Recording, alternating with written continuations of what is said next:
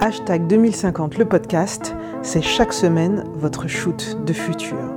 Aucun effet secondaire, juste un trip vers 2050. Je suis Rebecca Armstrong, votre dealer. Ma cam, imaginez le monde de demain. Hamzat Boukari Yabara est mon invité. Il est doublement mon invité, devrais-je dire. Ici et maintenant, dans cet épisode 69 du podcast, mais aussi le mardi 29 janvier au Trianon Transatlantique à Rouen à l'occasion du Café Curieux consacré à son livre Africa Unite, une histoire du panafricanisme.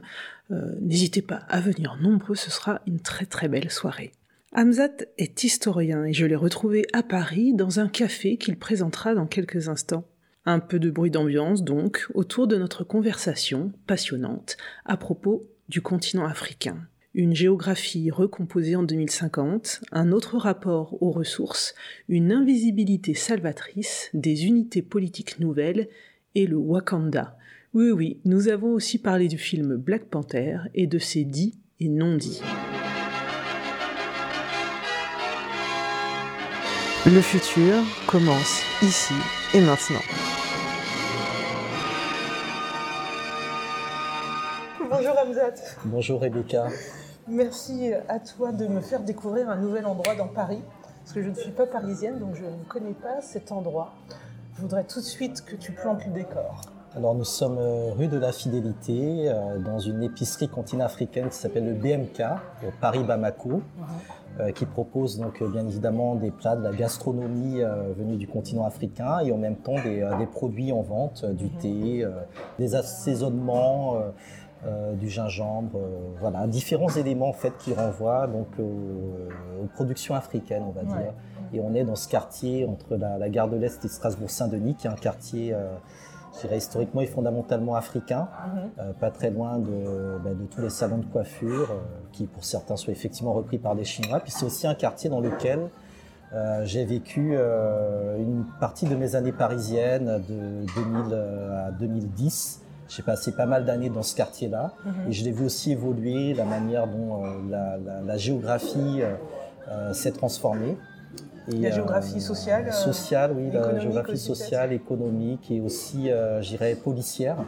puisqu'on est dans des espaces qui sont très, très surveillés du fait du type de population qu'on y trouve. Donc voilà, on est là à Paris. Mhm. Alors, tu as parlé de géographie et on va parler aussi d'histoire parce que tu es historien. Oui, je suis historien, effectivement, même si je trouve que la géographie, c'est quelque chose qui est très important et qui est souvent mis de côté. quand on fait l'histoire d'un lieu, d'un espace, on oublie souvent la géographie et c'est la géographie pour moi qui, euh, définit le mieux justement les, euh, les mutations, les évolutions. Euh, je suis historien, je, je travaille sur l'histoire du panafricanisme, qui est un mouvement de libération qui est né euh, déjà au XVIIIe siècle contre l'esclavage euh, en Haïti et ensuite contre le colonialisme et qui aujourd'hui prend des formes diverses et variées tout en accompagnant, je dirais, des, euh, créations culturelles, des espaces de, réflexion identitaire, sociaux et politiques. Mm-hmm. Et donc ce travail d'historien m'a amené à écrire un certain nombre d'ouvrages en lien avec cette histoire-là. Donc j'ai écrit un ouvrage sur le Nigeria, qui est le pays africain le plus peuplé, donc un Africain sur six, vient du Nigeria. Et ce qui sera le pays d'Afrique a priori le plus peuplé en 2050 Voilà, le troisième pays le plus peuplé du monde en 2050. Voilà, effectivement. Euh, j'ai écrit aussi un livre sur le Mali. Donc là, on est au Paris Bamako, donc il y a bien évidemment un lien avec euh, avec l'histoire de ce pays qui renvoie aussi aux grands empires de l'époque euh, d'avant la période coloniale. Euh, j'ai écrit un livre euh, Africa Unite, une histoire du panafricanisme, qui est une fresque sur euh, deux siècles de cette histoire-là. Donc aux éditions de la découverte. Aux éditions de la découverte, un ouvrage sur Walter Rodney, une biographie de cet intellectuel qui est paru aux éditions Présence africaine. un recueil de textes sur Kwame Kuma. Bref, j'ai écrit pas mal d'ouvrages en fait en lien avec cette histoire-là et en même temps je l'accompagne en participant à des engagements plus politiques dans des structures comme la Ligue panafricaine Moja, où euh, on accompagne aussi euh, d'autres euh, types d'activités. Par exemple, je co-organise avec une autre association des festivals de films documentaires à Saint-Denis de la Réunion et à la Martinique. Il s'agit précisément de, s'imprégner de l'histoire pour mieux s'en libérer et justement apprendre à se, projeter dans un 21e siècle qui est particulièrement conflictuel. Et dans, dans mon approche de l'histoire de l'Afrique, je m'intéresse beaucoup aux conflictualités la manière dont on avance euh, par le conflit et aussi par le consensus. Et, donc finalement par le politique, puisque c'est le politique qui a le champ du conflit et du consensus.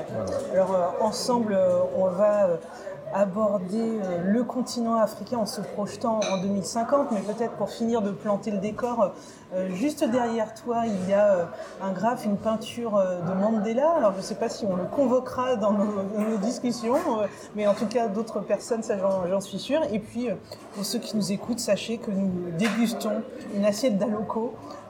J'adore ça, donc je suis ravie avec un, un petit verre de bissap. Donc euh, le, décor est, pleinement planté pour aborder cette discussion. Euh, donc tu as cité un certain nombre d'ouvrages que tu as écrits. Euh, moi je t'ai découvert à travers le bouquin Africa Unite, une histoire du panafricanisme. Donc ça a été le point de départ pour entrer en, en, conversation avant qu'on se rencontre. Je propose qu'on fasse ensemble un petit bond de 32 ans. Nous voilà en 2050. Quelle Afrique vois-tu? Est-ce que en 2050, le grand rêve de Nkrumah des États-Unis d'Afrique euh, est réalisé ou c'est autre chose? Ben, je, dirais qu'en 2050, l'idée d'Afrique aura beaucoup évolué. Euh, elle aura évolué parce que d'un point de vue démographique, effectivement, l'Afrique sera euh, en tête, on va dire, du classement des, des puissances démographiques. L'Afrique en tant que continent, en tant qu'ensemble global. Euh, on sera dans un contexte où lorsqu'on devra définir euh, quel est le profil de l'humain moyen, eh bien on devra définir qu'est-ce que c'est qu'être africain, euh, sachant qu'on sera les, plus nombreux. Donc probablement l'humain moyen médian sera une femme d'une trentaine d'années. voilà, donc c'est très intéressant parce que tout le monde devra, je dirais, se, définir aussi par rapport à cette évolution. Donc l'Afrique en 2050, c'est, je dirais, une clé du monde également dans, dans 32 ans. Euh, je verrais un espace euh, euh, particulièrement dense mhm. du fait effectivement du repeuplement démographique. Il n'y a pas d'explosion démographique, il y a un repeuplement qui fait que les, espaces vont se transformer. On aura des villes qui vont grandir euh, il est fort probable aussi que l'intérieur des terres soit, euh, l'intérieur du continent soit de plus en plus, euh, je dirais, reconquis, sachant que la particularité de ce continent, c'est que du fait de la traite et de l'esclavage et de la colonisation, il s'est peuplé ou repeuplé sur les littoraux, c'est-à-dire que les grands pôles démographiques en Afrique sont sur les littoraux. L'Afrique ne vit que de ses littoraux parce qu'elle a toujours été prise dans des schémas d'extraversion. Mhm. Il faut exporter, il faut sortir. Donc c'est les ports qui sont les capitales, les grosses villes, là où se concentre la main d'œuvre. Et je pense que cette économie de l'extraversion, de la prédation, d'ici 30 euh, ans va, va s'écrouler et euh, qu'on sera beaucoup plus amené à se tourner vers, euh, vers l'intérieur du continent africain et donc à, je dirais, à mener des, des, migrations internes. Je ne dis pas qu'il y aura un renversement de ce qu'on appelle l'exode urbain qui font que les mhm. campagnes se sont vidées, mais je vois aussi dans, le, dans, la, euh, dans la course aux terres du continent africain, l'accaparement des terres, un enjeu vital autour de cette intériorité du continent africain. Donc je pense que d'un point de vue démographique, on sera sur quelque chose de, plus dense, de mieux réparti sur les différents espaces du continent. Euh, d'un point de vue économique, euh, on aura effectivement des, croissances, des croissances classiques qui ne signifient pas forcément du développement, mais qui auront euh, permis la, la, naissance de, de bourgeoisie, mhm. euh, qui poseront, je pense, de manière beaucoup plus accrue la question de la lutte des classes en 2050. Je pense qu'on sera dans une situation où cette question-là, qui ne s'est pas posée historiquement en Afrique de la même manière qu'elle s'est posée en Occident, va se poser sur le continent africain. Hein, du fait qu'on sera dans des, dans des inégalités croissantes, mais en même temps dans, un, dans une élévation globale du niveau de vie, euh, euh, des, différentes populations. Donc ça, c'est un point, je pense, euh, à souligner. politiquement parlant, on aura des, unités, c'est-à-dire qu'il y aura un certain nombre d'États qui auront avancé dans des formes de, panafricanisme. Donc je ne vois pas nécessairement une unité à l'échelle de l'intégralité du continent et bien évidemment des îles, puisqu'il faut jamais oublier les îles quand on en parle mais euh, je, pense qu'il y aura des, espaces, des pôles suffisamment avancés. Un peu dans, l'esprit de ce qui existe aujourd'hui. Euh, euh, les, groupements des pays d'Afrique de l'Ouest, il y a aussi un peu la même chose dans l'Est avec des niveaux d'avancement un, un, peu sur le modèle, on va dire, de, ce qui peut exister, par exemple en Amérique du Sud avec l'ALBA, c'est-à-dire des, États qui vont en fait derrière un projet se mettre ensemble et faire de ce projet un élément d'intégration. De la même manière que l'Europe a pris Airbus, Erasmus ou la politique agricole commune, il y aura, je pense, des, des, des dirigeants. plus par projet Des regroupements par, projet, plus des regroupements par projet que par promesse, parce qu'on ne sera plus dans, une, dans un temps où la politique fonctionnera sur des, des promesses, mais vraiment sur des, sur des projets. Parce que d'ici 2050, la, la, la, la, jeunesse, la génération que nous travaillons actuellement, aura été, je pense, suffisamment conscientisée pour être euh, installée au pouvoir euh, avec des idées, euh, je dirais, alternatives et dissidentes. Euh, donc on sera sorti des, des vieilles dictatures, on ne sera pas retombé dans les, dans les juntes militaires qui prennent le pouvoir de manière désordonnée, on sera dans des confrontations économiques je pense encore assez, assez brutale. Euh, on aura aussi, en termes de, de créativité, euh, quelque chose d'extrêmement fort. Déjà, l'Afrique n'a jamais été en retard en termes de créativité. Donc, en 2050, eh bien, on aura une Afrique qui, pour moi, sera euh, le centre, je pense, des, des rendez-vous euh, culturels mondiaux. Euh, je ne dis pas que, que Nollywood sera le, le grand rendez-vous du cinéma mondial. Euh, mais euh, je pense que par exemple ce qu'on a pu voir arriver autour de phénomènes très capitalistes comme euh, le film Black Panthers va aussi susciter des vocations de plus en plus importantes sur le continent africain. On a déjà une jeunesse dorée, on a des, des stars du hip-hop, de la musique qui font des clips clinquants, qui montrent une Afrique qui réussit. Et donc je pense que médiatiquement parlant, 2050 sera une Afrique un peu plus réévaluée, revalorisée, plus euh, moderne, Mhm. technologiquement euh, avancé. On a déjà ce bon, on voit euh, comment le mobile, les nouvelles technologies transforment déjà l'Afrique aujourd'hui. Donc dans 30 ans, une trentaine d'années, je pense que ce type d'initiatives seront élargies.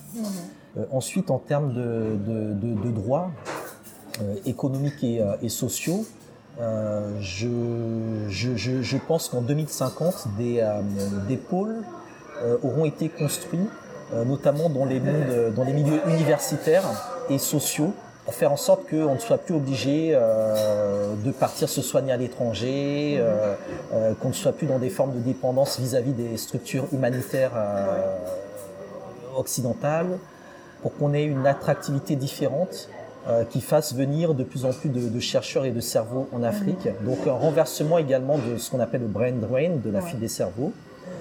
Euh, donc je, je, vois vraiment une Afrique en 2050 beaucoup plus recentrée sur elle-même, avec encore des, euh, bien évidemment des, des, des zones et euh, des, des, pôles de prédation encore très forts, mais néanmoins euh, des, des, clivages et euh, des, lignes de, conflictualité, de fracture un peu plus, euh, un peu plus établies et, définies. Mmh. Alors là, tu as dressé un, paysage euh, assez vaste. Je te propose qu'on fasse des focus sur certains aspects de, ce paysage de 2050. Quand tu parlais justement de la géographie démographique du continent en 2050, tu disais un retour vers l'intérieur des terres et tu as évoqué la question de l'accaparement des terres. Tu penses que justement en 2050, euh, il y aura encore une survivance de ces problématiques euh, d'accaparement des terres, par, euh, que ce soit par des multinationales euh, étrangères, ou que ça sera euh, un, accaparement euh, dans un autre sens, c'est-à-dire une réoccupation par les habitants du continent tout simplement. Alors, je pense qu'il y aura toujours des, des, des problématiques d'accaparement parce que ce qui s'est mis en place, ce qui se met en place est très, euh, est très long. Oui, ça se dénoue pas euh, comme ça. Au moment des indépendances, donc en 60, il y a des contrats de 99 ans qui ont été signés. Donc en 2050, on sera encore un encore peu dedans. Euh, néanmoins, euh, il y aura, je pense, des, euh, des reculs parce qu'il y a aussi une prise de conscience euh, des Africains. Il y aura une prise de conscience, je pense, des prochaines générations de dirigeants euh, sur la nécessité de ne pas brader les terres, sur la nécessité également de, de repenser la question euh, de l'agriculture, de l'autosuffisance alimentaire, de la souveraineté alimentaire dans des euh, termes différents. Euh, néanmoins, on sera confronté, je dirais, euh, à un monde, une humanité de plus en plus, comment dire, exsangue.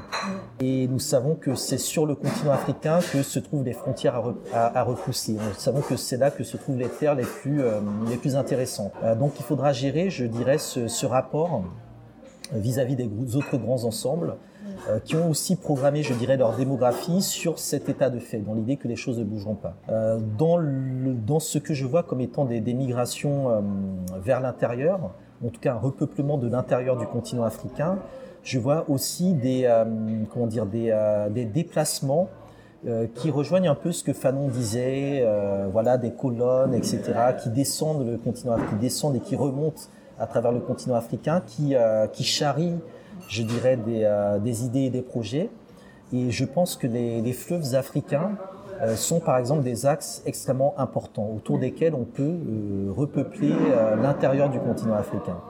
si on prend un fleuve comme le fleuve Congo, qui est extrêmement puissant, qui a un bassin qui a, je crois, le deuxième du monde après celui de, de, l'Amazone, ou même le Nil, ou même le Niger, euh, tout ça, ce sont des, espaces qui sont euh, extrêmement importants. Ce sont des espaces vitaux. Ce sont vraiment les, veines du continent africain.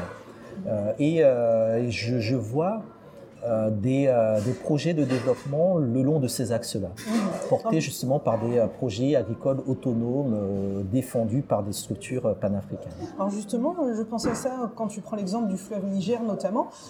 c'est autour de ce fleuve qu'il y a eu aussi des dynamiques de projets inter-État et qui, a priori, en tout cas de ce que j'en vois moi depuis ici, qui est une dynamique saluée quand même pour le fait bah voilà, d'avoir une gouvernance plutôt efficace, cohérente autour d'un projet et, environnementale en plus. Oui, oui, tout à fait, tout à fait, que ce soit le fleuve du Niger, le fleuve Niger qui, a, qui effectivement traverse un certain nombre de pays, qui, euh, qui est très stratégique effectivement. Euh, la question du, du, delta aussi du Niger au niveau du Nigeria, sachant que là rentre aussi en, en cause la, la, question des ressources naturelles et puis les dégâts qu'engendrent ces ressources-là, donc la question du pétrole bien évidemment. Donc comment euh, on va gérer euh, notre rapport à toutes ces, euh, ces ressources euh, qui pour moi sont euh, quelque part des problématiques. C'est-à-dire que nous sommes encore aujourd'hui dans une période où euh, on se lamente sur la question de la souveraineté vis-à-vis -vis de nos ressources, ce qui peut-être quelque part nous empêche de, de, repenser nos intelligences. Et je pense que d'ici 2050, euh, les, euh, les, questions technologiques auront été suffisamment, euh, je dirais, quadrillées mm -hmm. pour que les, les problématiques liées aux ressources naturelles euh, ne soient plus euh, soit des alibis pour expliquer notre situation, euh, soit des, euh, des, chaînes qui nous amènent à produire des modes de développement productivistes et donc euh, anti, anti-environnemental. Ouais. Je pense qu'il y aura aussi la nécessité de, de, penser des alternatives à tout ce qui est COP21, COP22, parce qu'on a bien vu que la manière dont les États africains rentrent dedans euh, relève parfois de formes de chantage, des chantages politiques, des chantages à l'aide euh, économique, et euh, qu'il est important de repenser vraiment de manière endogène euh, cette question de, l'environnement, de l'espace, euh, du lieu de vie et aussi des comment dire des, des relations parce qu'effectivement il y a le cas du fleuve Niger mais dans le cas du fleuve Congo bien évidemment j'espère que bien avant 2050 nous aurons un pont qui reliera Brazzaville et Kinshasa ouais, qui sont ouais, même ouais. les deux capitales les plus proches du monde et, euh, et, pour aller de l'une à l'autre, c'est extrêmement euh, problématique. Donc, -hmm. il faut aussi penser ce type d'infrastructure de, de, euh, pour faciliter la vie des populations, pour, je dirais, recoudre le tissu africain euh, qui a été euh, qui a été brisé. Et, euh, et, effectivement la question de, de, de la géographie oui, est fondamentale. Mm-hmm. repenser la géographie différemment. Donc les frontières du coup les repenser différemment oui, puisque l'un des enjeux c'est ça les frontières il y en a beaucoup qui sont nées du colonialisme qui sont nées effectivement sur des latitudes des longitudes des mm. calculs très particuliers et euh, il faut repenser en fait tous ces espaces-là, non plus sous la forme d'État, mais je dirais sous la forme de nation. Mmh. Hein, c'est un peu pareil si on fait le parallèle avec euh, avec euh, avec Paris. C'est pas la même chose si vous faites l'histoire de Paris par arrondissement, mmh. où là vous êtes dans des cadres administratifs stricts, que si vous la faites par quartier, sachant qu'on a des quartiers qui sont trans-arrondissaux. Mmh. Donc là aussi, je pense qu'il faut passer vraiment à des, à des logiques euh, transfrontalière, transnationale, et donc sortir des, des cadres étatiques classiques. Et c'est dans ce sens-là que je vois un, un démantèlement des États euh, néocoloniaux actuels et euh, des dynamiques euh, par projet beaucoup plus, euh, beaucoup plus souples, beaucoup plus autonomes, beaucoup plus décentralisées, fondées effectivement sur des formes de démocratie participative et euh, non plus sur des injonctions venues, euh, on va dire, d'en haut ou de très loin. Ouais, alors justement, je repense au terme dissidence que tu as utilisé tout à l'heure. Euh, je le comprenais comme disant il faut faire dissidence de bah, tout ce qui, découle encore aujourd'hui du colonialisme, euh, donc que ce soit le découpage des États, mais je pense aussi euh, notamment pour euh, les pays africains francophones qui ont pour certains calqué leurs droits, tout à l'heure tu faisais allusion aux droits, calqué leurs droits sur le droit français. Et, ce sont des règles de droit qui ne correspondent pas du tout à un historique endogène au continent. Donc ça fait partie de cette libération-là aussi, qui ça sera aussi dans les textes de loi qu'elle se, se traduira. Nécessairement, nécessairement. Je, je, je pense qu'il y a aujourd'hui dans la euh, dans les jeunes juristes d'aujourd'hui euh, suffisamment de quoi faire pour qu'en 2050 on ait des, euh, je dirais, des mécanismes juridiques, des, codes différents qui soient, je dirais, beaucoup plus fondés sur sur l'équité et la justice sociale, et aussi beaucoup plus en phase effectivement avec les, les exigences à la fois du monde contemporain et en même temps je dirais, de, penser euh, ce qui serait une sorte de personnalité africaine, la question de la personnalité africaine. C'est quoi en fait le caractère que l'Afrique doit avoir d'un point de vue juridique, d'un point de vue politique, d'un point de vue économique? Euh, Comment doit-elle penser son, droit? Euh, Comment doit-elle penser son autocritique? Non plus sous la forme d'un autodénigrement, mais vraiment sous la forme, je dirais, d'une réflexion avec elle-même, doit être capable d'être son propre centre de valeur, sachant que, selon moi, en 2050, l'un des, euh, l'un des grands combats dans le monde sera le combat des valeurs. C'est-à-dire qu'on a des, euh, des, des, ensembles qui sont en train de, de s'écouler progressivement, l'Europe, l'Amérique du Nord, euh, qui n'arrivent qu'en fait qu'à se, qu'à se maintenir par des valeurs qu'eux-mêmes savent dépasser, c'est-à-dire la, la, violence, la domination, le capitalisme, l'argent, etc. Alors qu'il faudrait plutôt repenser justement ben, ce rapport, ce rapport de puissance, mais autrement euh, que par la domination, que par la coercition, que par la répression. Et, euh, et là, c'est un vaste défi, sachant que la tendance est plutôt inverse. On a plutôt des États qui ces dernières années sont rentrés dans des euh, euh comment dire dans des euh, copier-coller des lois, par exemple antiterroristes qu'on voit en Occident, notamment pour frapper leur propre population, dans des lois qui visent aussi à stigmatiser tout type de minorité. Euh, dont aussi euh, des, euh, des, formes de, de délit de l'état de, l'état de droit, tout simplement. donc là, il y a, je crois, de, quoi se retrousser les manches pour les 30 prochaines années, mais je ne conçois pas qu'en 2050, on soit plus en retard qu'aujourd'hui. Donc je pense que les, les problématiques type Cour pénale internationale, euh, type impunité euh, des, des, dirigeants, euh, je pense que ces problématiques-là auront quand même été en partie résolues. Mmh. Alors tu as une vision euh, à la fois euh, très consciente des enjeux, des défis, mais à la fois optimiste. Qu'est-ce qui euh, va permettre d'atteindre cet objectif-là? Parce que on voit l'Union africaine aujourd'hui, qui, alors il y a des choses très concrètes qui sont faites. Je me souviens il y a peut-être quelques années, c'est peut-être il n'y a pas si longtemps, deux ou trois ans, où il y avait toute une communication autour du passeport africain. il y a des institutions, il y a un parlement africain, mais a priori il s'y passe pas grand-chose. Donc il y a ce côté institutionnel qui a priori est organisé. Euh, il y a les diasporas, euh, quand on regarde euh, les débuts justement du panafricanisme, ça a quand même aussi beaucoup été pensé à l'extérieur du continent. Mais aujourd'hui, je ne sais pas, est-ce que les, les, diasporas sont elles qui vont porter, qui vont être moteurs de tout ça, ou est-ce que ça va être les populations euh, civiles dans les différents pays du continent qui, euh, par un ras-le-bol, vont euh, bah voilà, aussi à l'accès à, à, plus d'éducation, etc., vont se dire bah, c'est à, à, nous de construire ce, ce, ce, ce nouveau continent alors moi, moi, je suis partisan des, des révolutions lentes, on va ouais. dire. Donc je pense qu'on aura des, des, révolutions progressives. Euh, je dirais pas par à coup et par cycle, mais sur 30 ans, on a quand même le temps, je dirais, de, de, de se projeter d'une part et euh, de traiter les problèmes, je dirais pas un par un, mais euh, de les traiter à la base. Donc la base, c'est bien évidemment l'éducation. Euh, je pense que si dans les 5 à 10 ans qui viennent, on est capable de faire une révolution dans l'éducation, euh, dans, euh, les, euh, dans ce qui est enseigné à la jeunesse africaine, dans ce qui est également proposé en termes de, de, réussite sociale à cette jeunesse-là, en termes d'emploi.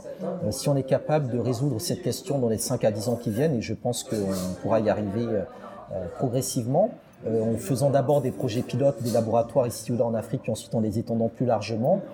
si on règle cette question-là, l'échelle de 2050, à mon sens, la, dynamique sera suffisamment enclenchée mhm. pour qu'elle soit irréversible. Donc le travail aujourd'hui, c'est de créer, je dirais, une majorité consciente pas la totalité, bien mhm. évidemment, il y aura toujours des problèmes, etc.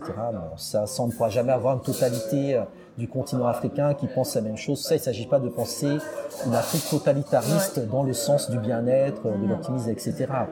Mais euh, vraiment de, de, construire une majorité euh, avec suffisamment, je dirais, d'endurance, de, conviction et surtout de, de, capacité à jouer, je dirais, sur le, le transfert d'affect, notamment vis-à-vis de la diaspora. Parce qu'il faut effectivement jouer sur ces éléments, je dirais pas sentimentaux, mais en tout cas ces éléments de, compassion et euh, là, depuis quelques années, on voit bien que les, réseaux de compassion sont en train de bouger. Au niveau de la diaspora, on exprime de plus en plus de compassion par rapport à ce qui arrive sur le continent africain. Euh, on se reconnaît de plus en plus, il y a un effet miroir qui est de plus en plus grand entre la situation des diasporas dans le monde et la situation du continent africain. Et je pense que cet, euh, cet état d'esprit va euh, s'accélérer euh, progressivement, va donner naissance à des dynamiques de plus en plus structurées euh, par exemple, actuellement, nous travaillons euh, sur des partenariats entre les associations d'étudiants africains euh, en Occident et des associations d'étudiants africains en Afrique. Ces étudiants vont grandir, vont se créer des réseaux qui font que lorsqu'ils arriveront entre guillemets aux affaires, eh bien ils auront été suffisamment imprégnés de ces idées, de ce panafricanisme-là, de ces visions-là, pour être dans les champs décisionnels en capacité de proposer une alternative à ceux qui seront les, héritiers de nos dictateurs actuels. Donc il y aura, je dirais, beaucoup plus de, de confrontation, de clivage. Et du coup, beaucoup plus de possibilités de faire basculer euh, l'Afrique sur cette dynamique-là.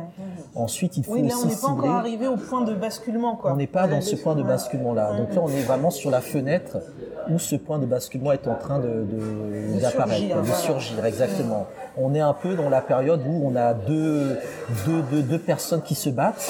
Alors il y a, y a une fenêtre à côté qui est, qui est entrouverte et qui donne sur le vide, donc on se demande lequel va tomber dans le vide. Donc là, il y a cette bataille-là, on est un peu, on est un peu à ce moment-là.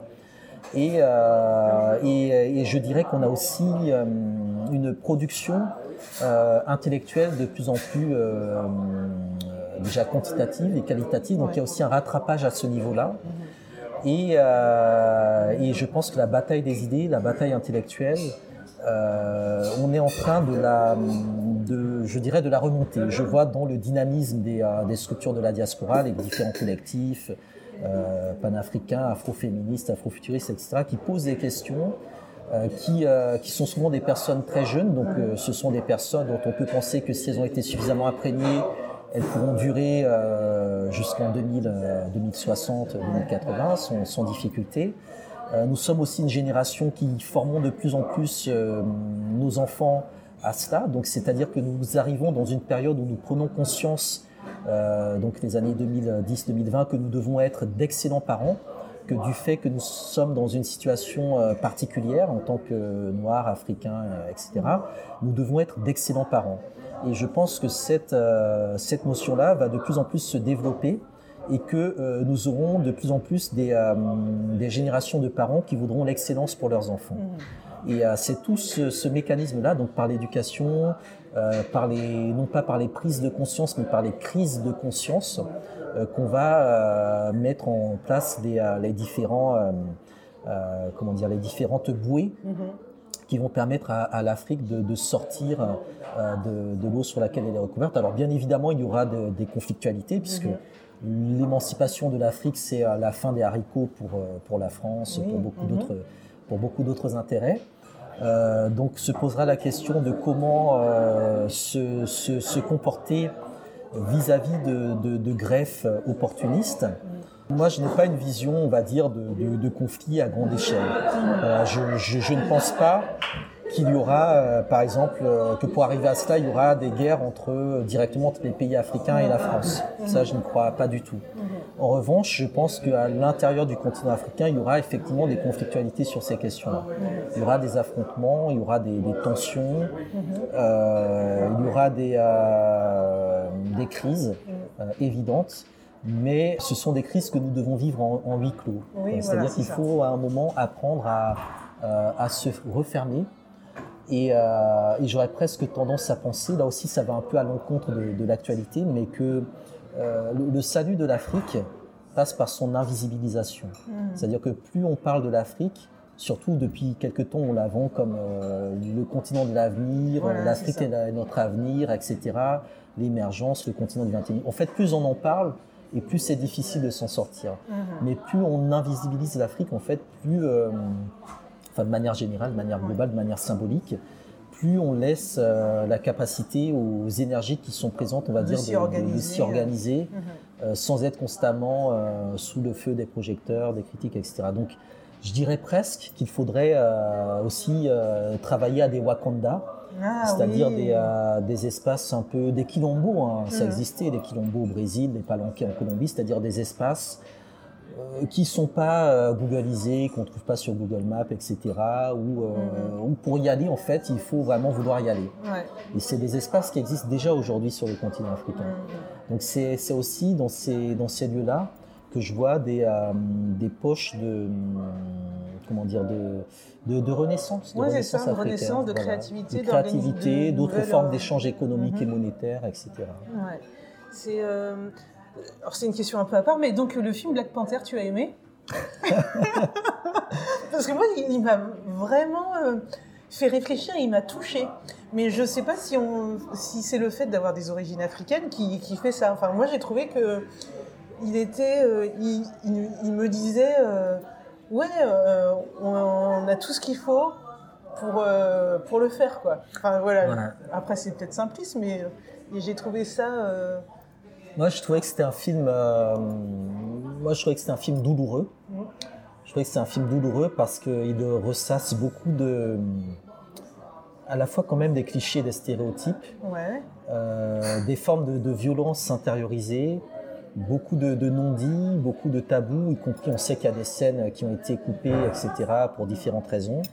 Des, euh, des éléments en lien effectivement avec ce qu'on dit de l'Afrique, à savoir que 2050, l'Afrique, ce seront les femmes qui le feront, donc mmh. les, les, personnages féminins euh, sont beaucoup plus incarnés, beaucoup plus puissants que les personnages masculins qui sont très euh, insipides et euh, très mal tenus. Ce sont les femmes qui tiennent ce film-là qui tiennent l'histoire. Les, il y, y, y, a pas mal d'éléments que, que j'ai pas trop apprécié, la fin cachée aussi, euh, mm -hmm. cette idée qu'il faut s'ouvrir. Ce qui est intéressant, c'est tous les débats qui ont suivi euh, au sein des, euh, des, communautés africaines, la manière dont chacun s'était approprié à sa manière aussi. Les, les, comment dire, les calques qu'on a voulu mettre sur les personnages, Malcolm X, Martin Luther King, mm -hmm. qui aussi démontrent, je dirais, un, euh, un, un afro-américanocentrisme, ouais. puisqu'en fait on prend deux personnages de l'histoire afro-américaine pour parler de ça, alors qu'en fait c'est c'est plus compliqué. Moi, derrière les, les, deux hommes, euh, les deux cousins là, qui se battent, mm -hmm. euh, j'ai plutôt vu euh, Patrice Lumumba et Franz Fanon, en fait. C'est-à-dire oui, que Lumumba, ouais. c'est euh, Tchala, c'est-à-dire que c'est, il hérite d'un truc puissant, etc. Il a toutes les ressources, c'est vraiment le Congo. Et, euh, et, il est confronté à des choses, tout ça, donc il va à l'ONU, et Fanon, lui, disait qu'il faut surtout pas aller à l'ONU. Fanon, c'est le gars qui vient de la diaspora, de la Martinique, qui vient libérer l'Algérie, euh, par la force, par les armes, en disant qu'il faut lutter, euh, et ensuite aller libérer le, reste euh, de la diaspora. donc je, vois vraiment des, des, des références assez, assez intéressantes dans ce film-là. Après, je trouve qu'il y a quand même des, des approches esthétiquement euh, réussi. Voilà, c'est un beau film. Il est un peu long quand même, je trouve un oui. peu long. Moi, le truc que j'ai euh... vraiment aimé, c'est de se dire on a des, des ressources cachées, quoi. Et que peut-être que c'est des choses qu'on ne sait pas voir aujourd'hui et que. Euh, et que tout ça, euh, enfin voilà, j'ai transposé un peu, genre je sais plus comment s'appelle le matériau. Le vibranium. ouais, voilà, ouais, le vibranium à je vais plutôt interpréter, alors je pense que c'est ça, c'est que chacun se l'approprie vraiment à sa manière, mais comme étant des, une force intérieure oui. qui est là et que euh, les autres la voient pas, nous on la voit pas forcément, mais que si on sait la mobiliser, l'organiser, oui, ben voilà, oui, on peut. Oui, moi j'ai, en fait ce que j'ai, ce que j'ai apprécié aussi dans les euh, dans les représentations, c'est euh, effectivement ce, ce, vibranium qui est dans bah, dans la terre, dans, dans les éléments. Le, le, rapport en fait à cette forme d'ancestralité, donc de tradition, donc le côté tradition-modernité En fait, c'est un peu le Japon, c'est-à-dire que c'est un, c'est un espace dans lequel on a gardé la langue euh, originelle, euh, les cultes, les traditions euh, originelles, et en même temps, il y a une technologie extrêmement développée. Mm-hmm. Donc, c'est ce double rapport-là qui est très intéressant et qui, je pense, montre en fait cristallise toute la palette du, continent africain. Mm-hmm. Puis aussi cet élément, je dirais, d'indifférence, de, de, c'est-à-dire qu'on a au milieu d'une Afrique en guerre à feu à sang, un havre de paix, euh, qui renvoie aussi à des espaces qui existent. C'est-à-dire qu'en Afrique, on a des gated communities comme en Californie, euh, mhm. des espaces où les, riches, euh, les très puissants vivent entre eux en enclos. voilà, donc ça interroge aussi sur les, la, question de la lutte des classes, ce rapport de classe. Parce que honnêtement, moi, je, je, ne me verrais pas vivre dans le Wakanda. Je trouve ça très, mhm.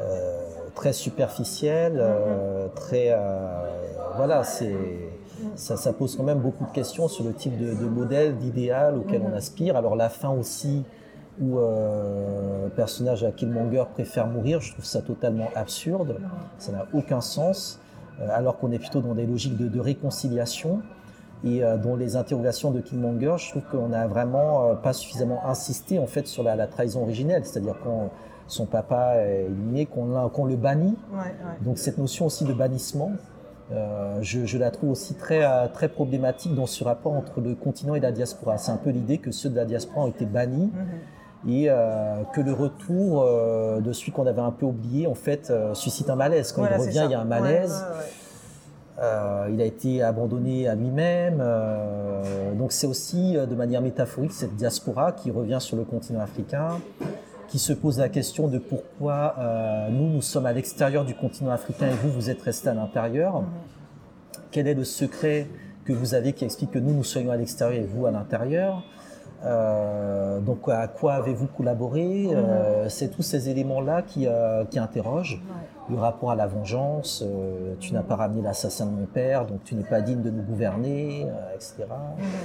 Euh, c'est tous ces éléments-là, oui, qui, euh, qui posent beaucoup, euh, beaucoup, beaucoup de, problèmes. Après, le film est mais c'est intéressant qu'il suscite, qu'il puisse susciter tout ça. Voilà, pour moi, c'est un film quand même qui est très douloureux, mhm. très douloureux. Euh, tout à l'heure, euh, le temps passe très très vite. Ça sera un, épisode un peu plus long que d'habitude. Euh, c'est pas grave. tu parlais de, repenser les frontières internes au continent. Tu parlais de cette ambivalence entre modernité et puis héritage culturel. Qui remonte à, des siècles. Est-ce que, c'est une question toute bête que je vais poser, est-ce qu'on pourrait imaginer que des anciens espaces comme le royaume du Dahomey par exemple, euh, en fait, euh, retrouve du, sens euh, aussi en termes de, je sais pas, de pas administrativement, mais en termes de bassin de vie, ou que, ces, anciens espaces qui ont été balayés par toutes ces années de colonisation retrouvent voilà, une nouvelle réalité dans l'Afrique de 2050 dans l'Afrique de 2050, je, pense que c'est possible. Mm-hmm. Je pense que c'est possible. C'est-à-dire que les, euh, tout ce qu'on appelle euh, les, pays, non pas dans le sens administratif du terme, mais vraiment dans le sens historique et géographique du terme, euh, sont appelés à, exister différemment des États. Mhm. on le voit, il y, a, il y a beaucoup de tensions dites sécessionnistes. Alors certaines sont effectivement attisées de l'extérieur pour différents intérêts, mais il y a quand même euh, des, volontés d'exister en tant que pays, en tant que nation, euh, qui se répercutent aussi dans les, euh, dans les diasporas. Donc les gens se disent effectivement Yoruba, Igbo, Fon, etc. donc on peut penser, par exemple, des, formes d'académie du point de vue des, sciences, des traditions, des valeurs. L'académie du Dahomey, l'académie du pays Ashanti. Euh, on a des espaces où ce type de chefferie euh, existe et est institutionnalisé dans, certains pays. Mhm. Ça fait partie du protocole. Donc on peut effectivement euh, penser que dans le cadre de cette réappropriation culturelle, dans cette, dans cette réappropriation de notre histoire, on sorte du côté folklorique, on sorte du côté faussement muséal, et ça aussi c'est une approche alternative à l'affaire de la restitution des, objets d'art. Hein. C'est-à-dire qu'il faut penser une politique euh, euh, beaucoup plus large que de savoir comment on va récupérer ce qu'il y a ici, euh, mais plutôt comment on fait vivre les, traditions, tous ces éléments-là. Donc euh, oui, pour moi, ça, ça, ça, peut avoir un sens en 2050, effectivement. Très bien. Eh bien, pour conclure cette conversation, Hamzat, il te reste l'exercice du vœu. un vœu pour 2050. Alors, le vœu, euh, bah, j'aurais beaucoup de vœux à faire, j'aurais beaucoup de vœux à faire, mais euh, bah, je vais prendre un vœu, un vœu catastrophe en fait, un vœu catastrophe, parce que euh, je, fais le vœu que qu'en 2050 ou peut-être même avant, il y ait euh, une grande catastrophe euh, numérique, mhm. technologique. C'est-à-dire que tout ce qui a monté en bulle, les GAFA, Facebook, Amazon, etc., et qui voit l'Afrique en fait comme son avenir, son pôle de croissance, euh, éclate et euh, qu'on euh, en arrive à comment dire à, dé-hashtagiser le monde. Ah, Parce que nous sommes un peu dans une course au hashtag, dans une course à l'instantané, dans une course à la vitesse. qui pour moi n'est pas n'est pas le modèle, je dirais, que le continent africain doit doit suivre. C'est-à-dire qu'on s'engage dans quelque chose pour rattraper les autres, pour être dans cet excès, dans cette vitesse, dans cette, euh, euh, dans cette connexion de, l'instantané, euh, de mm. l'urgence, etc. Et j'espère, je ne sais pas que les pôles vont bouger, etc. Mais en tout cas que tout ce système-là d'impérialisme technologique va s'effondrer. Mm. Parce que son effondrement permettrait de, rebâtir aussi plus rapidement un certain nombre de, de choses que l'on peut faire mieux euh, qu'elles ne sont aujourd'hui euh, sous, sous d'autres formes. Euh, voilà, moi j'espère, c'est vraiment quelque chose qui me, qui me tient à cœur, parce que je suis jeune, hein, j'ai une trentaine d'années. j'ai en 2050, en 2050, l'un de mes enfants aura l'âge que j'ai aujourd'hui. je vois comment il grandit déjà, je vois euh, comment on a les articles alarmants sur les enfants qui ne sauront plus tenir un stylo parce que tout est sur les écrans. Euh, en tant qu'historien, je vois la difficulté de, faire de l'histoire euh, du temps présent, puisqu'aujourd'hui on n'envoie plus de courrier, donc c'est des mails. Donc comment retracer nos histoires en ayant accès aux boîtes mails et toutes ces problématiques-là m'inquiètent beaucoup, je dirais, sur la, dictature du, du, tout technologique. Donc moi j'ai un vieux 3210, j'ai le même téléphone depuis 20 ans. J'espère qu'en 2050, je l'aurai encore et qu'il fonctionnera, sachant que derrière tout ça, en fait, il s'agit aussi euh, ben, de, préserver les ressources du continent africain, qui sont celles qui font dans cette technologie, des fusées, des satellites, etc. Donc, qui est vraiment une catastrophe numérique et technologique. Euh, qui euh, permettent de redescendre un peu sur Terre. Parce qu'on est parti, je trouve, dans des, dans des courses un peu, un peu folles, euh, et, le continent africain est peut-être l'un des espaces qui justement résiste le plus paradoxalement à ce type de, pénétration, d'imposition, euh, d'intrusion. Voilà, on veut rentrer chez vous, on veut voir chez vous, etc. Donc voilà, revenir en fait à cette invisibilité du continent africain, quelque chose qui fasse disparaître l'Afrique. Voilà, que l'Afrique disparaisse. Voilà.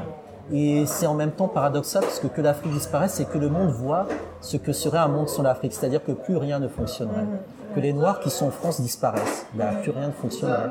Qu'on se rende compte, en fait, de ce que nous sommes et que ben, le, combustible du monde, euh, c'est l'Afrique et qu'en 2050, eh bien, il faut que ce combustible-là, eh bien, il soit, euh, je dirais, il soit préservé de ces, euh, ces courses folles des, des, grands monopoles, des grands empires euh, technologique. Et, euh, donc voilà une catastrophe numérique et technologique, mhm. mais positive quelque part, sans être non plus un retour euh, à l'arriérisme, obscurantisme, mhm. etc. Mais mhm. revenir à du, du tangible. Des gens qui se parlent, des gens qui, qui communiquent, qui échangent, sortir de, de, de, l'illusion de l'urgence De l'illusion de l'urgence, etc. Oui, comprendre que des, euh, que la solution n'est pas dans les, euh, dans, les, euh, dans les urgences humanitaires, mais dans le, travail d'éducation politique et populaire. Mmh. C'est très important, très important. Et ça permet aussi, je pense, de, repenser ben, le rapport à la vie, le rapport au temps et tous ces éléments-là. Très bien. Ben, merci beaucoup, c'était passionnant. Je pense qu'on aurait pu rester discuter tout l'après-midi, mais vraiment merci à toi. Ben, merci à toi, Rebecca, c'était super. Merci. N'a-t-elle pas de la gueule, cette Afrique de 2050 Émancipée, dévoilant les visages du panafricanisme au mi-temps du siècle?